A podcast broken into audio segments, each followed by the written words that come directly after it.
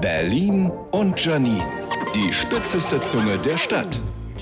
Gemeinsam mit den Kindern den Weihnachtsbaum schmücken. Was für eine wunderschöne Tradition für die ganze Familie. Ha, ha, ha. Ich schaff's ja noch nicht mal, dass das Ding gerade steht. Der schiefe Baum vom Panko. Naja, vielleicht legt den Weihnachtsbaum in diesem Jahr einfach hin. Dann die Lichterkette. Ich verliere beim Entknoten und um den Baum hängen immer die Nerven. Kann nicht mehr lange dauern und meine Tochter geht alleine deswegen über Weihnachten freiwillig ins Heim. Und so ein Kind will ja auch, dass alles, was es je gebastelt hat, an dem Baum hängt. Aus Klopapierrollen gebastelte Girlanden, Wichtel aus Klopapierrollen, Sterne aus Klopapierrollen. Dies ist ein Appell an die Klopapierindustrie. Bitte stellen Sie Klopapier ohne die in der Mitte befindliche Rolle her. Zwischendurch versuche ich mich innerlich auch immer zu besinnlichen. Ach, die Weihnachtszeit. Ein Engel aus Kronkorken. Oh nee. Ist einfach die schönste Zeit. Oh nein, bitte, kein Weihnachtsmann aus Federn. Ach, egal. Soll sie doch alles ranhängen, was sie will. So entsteht ein schönes kindliches Weihnachtswunderwerk, das ich natürlich sofort neu schmücke, sobald die Kleine im Bett ist.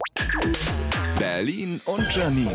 Auch als Podcast auf rbb888.de.